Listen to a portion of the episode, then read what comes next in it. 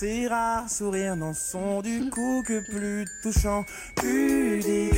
Et ma détourne le regard. Les joueurs en disent bien trop plus qu'il n'en faut. Et puis les siens se mettent un roman. Luis Piedrahita está en plena cuenta atrás para estrenar este próximo sábado su espectáculo.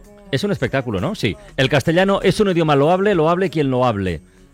Luis, A- así es. sí, es señor. espectáculo, ¿no? Efectivamente. O es show, un show, como- show, un show, show, espectáculo. show. Eh, Carlas, para el que no lo sepa, show es espectáculo en inglés, ¿no? es lo que se dice espectáculo en inglés. Es un show de monólogos y es efectivamente, como muy bien te olvidaste de decir, en los cines Callao, de ahí. Callao, todos los sábados a partir de este sábado en adelante. Yo entiendo. ¿a qué hora? A las 23.59. ¿Por qué? Porque si tú dices que es el sábado a las 12 de la noche, Mm. no se sabe si la gente va a ir el domingo por la mañana o el viernes por la noche. Entonces decimos que es el sábado a las 23.59 y nadie duda. ¿Y entradas dónde se pueden comprar? Pues se pueden Ya, para que comprar veas que no me en, olvido. en Callao City Lights o en, yo creo que en reservaentradas.com y en sitios de entradas que la verdad yo no sé porque yo creo que las entradas ya las venden en todas partes. Hay gente por los semáforos vendiendo entradas. Entradas, entradas. Y dicho esto, Venga. y dicho esto, Carlas, Vamos a una los palabras. advertencia. ¿Qué? Los amantes, como las uñas y el picor, a veces no acaban de encontrarse. Bueno, Sucede. dicho así. Y con las palabras pasa lo mismo, Carlas. Hay situaciones que andan por ahí sin una palabra que les dé nombre. Por ejemplo, y esto es lo que hacemos en esta sección, lo digo por si algún oyente se incorpora ahora mismo, eh, buscamos significados huérfanos de significante. Por ejemplo, una, una situación que no tiene palabra que le dé nombre. Ese momento de humillación, de levantar el brazo para pedir la cuenta y que el camarero pase de ti Sí, sí. que te, que te quedas eh, a medias, ¿no? Como con el brazus interruptus en alto, levantado, que haces, eh, no, adiós, y te quedas con el brazo para arriba, que da vergüenza subirlo, pero también da vergüenza bajarlo, porque es como reconocer una derrota, bajar el brazo sin que te hayan visto.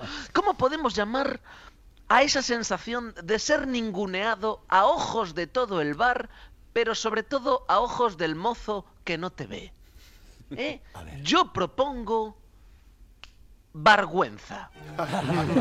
Vergüenza. Y la definición quedaría tal que así. Vergüenza. Dos puntos.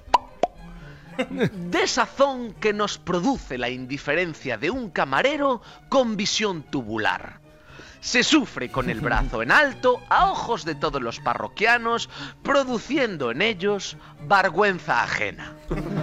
Eso sería Muy bien, vergüenza. muy bien. No es una sensación que sucede mucho en los bares, ¿no? Levantas la mano, no te hacen ningún caso. Quiero de postre helado. Y el hombre pasa eh, desoyendo tus consejos. No sé si os ha sucedido alguna vez experimentar la vergüenza en vuestras propias carnes. Pero tú emites ruidos cuando no te hacen caso, o sea, Sí, eh, efectivamente. Niño. Y hago ese gesto de pedir la cuenta como si la fuera a escribir Cervantes con una pluma. Eso es, eso es. Y Como- te- Escribir en el aire es muy el aire es muy indicativo. Y claro, ahí cuando no te hacen caso es que, que yo que a veces es que no quieren cobrar, no sé lo que sucede. En el truco ahí es levantarte e irte y enseguida ya te, te atienden y te traen la cuenta y te la meten por el bolsillo, quieras o no quieras. Mira, otra acción que no tiene nombre.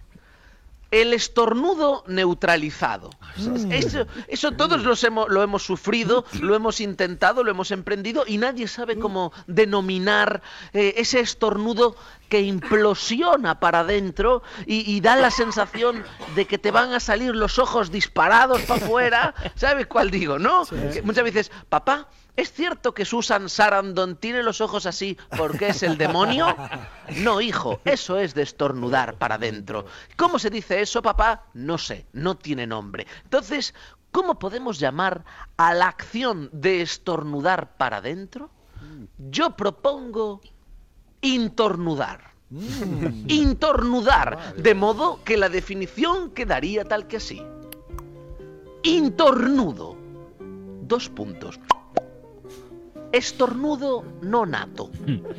Acción o efecto de estornudar sin sonido ni metralla. Eso es intornudo. Id apuntando si queréis, como Cervantes apuntaría a la hora de pedir la cuenta. Intornudo. Y otra más, no sé si os ha sucedido alguna vez, habéis intornudado, os ha reventado algún órgano, alguna venita del Bueno, cerebro. Los motoristas Y intornudamos que todo el salgan los tiempo. mocos igual. Sí, sí, Claro. sí. Dentro es que del además casco. no evitas que salgan los mocos. ¿Cómo hace, ¿Cómo hace el motorista? Me he preguntado Intornuda, yo. intornuda. Intornudas constantemente. Y, y porque... se le empaña Y el se te salen los homóplatos, Sí, sí, notas sí. cómo te, se separan los... Una Pero presión yo me ahí. pregunto, el motorista cuando va a estornudar o intornudar, eh, toma aire del exterior, hace...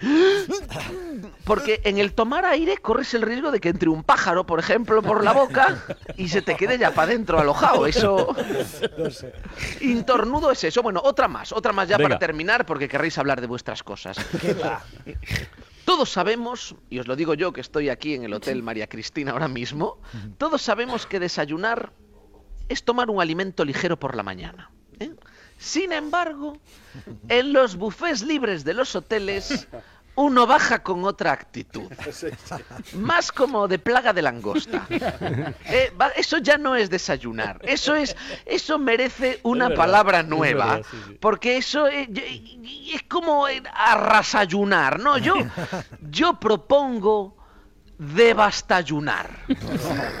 Esa actitud de enfrentarse. No, la definición quedaría tal que así. Devastayunar. Dos puntos. Desayunar hasta reventar. Desayunar como si no hubiera un mañana. Acometer un buffet libre con la clara intención de que el hotel pierda dinero.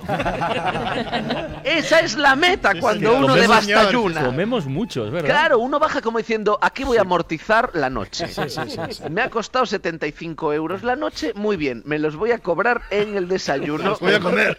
Me voy a meter 75 euros de donuts. Y de churros. No, hay gente que se lo lleva en bolsa, ¿eh? Claro. Bajas con un tupper a desayunar. con la maleta, con la Yo sé lo que hacía antiguamente. Me forraba los bolsillos eh, con plástico. Porque así como un curasán bien lo puedes llevar en el bolsillo del vaquero, bueno, el vaquero un pantalón mejor más holgado, el café o los zumos se me escurrían por dentro del bolsillo y al forrarlos con plástico te permite llevar café, te permite llevar huevos fritos, ¿eh? Es Eras un mucho... termo, eras un termo. tú. Era un termo, un termo humano. Un termo, Un termo humano. con gafas. Oye, Piedreita, ¿tú por qué estás hoy en San Sebastián? A todo Porque esto. estoy presentando, estoy aquí con un, con un compañero, con un amigo, con Javier Basallo, que presenta hoy su libro, eh, Sin claqueta, se llama el libro 40 historias de cine, y estoy aquí presentando en el festival el, el libro que, que él ha escrito y yo he prologado, por ese motivo eh, le acompaño. Ese es el, esa es la excusa y no Y otra. vas de hoteles, ¿no? Y no el buffet. Realmente, Y no el buffet. realmente no hace falta excusas para venir a San Sebastián ni al Festival de Cine No, y no. cualquiera, por pequeña que sea, es suficiente. Así que apuntad en vuestra libreta Venga, mágica de las palabras Anotamos. mágicas vergüenza, intornudo, jolín. Tres nuevas palabras que ahora, al igual que nuestras vidas, ya tienen un significado.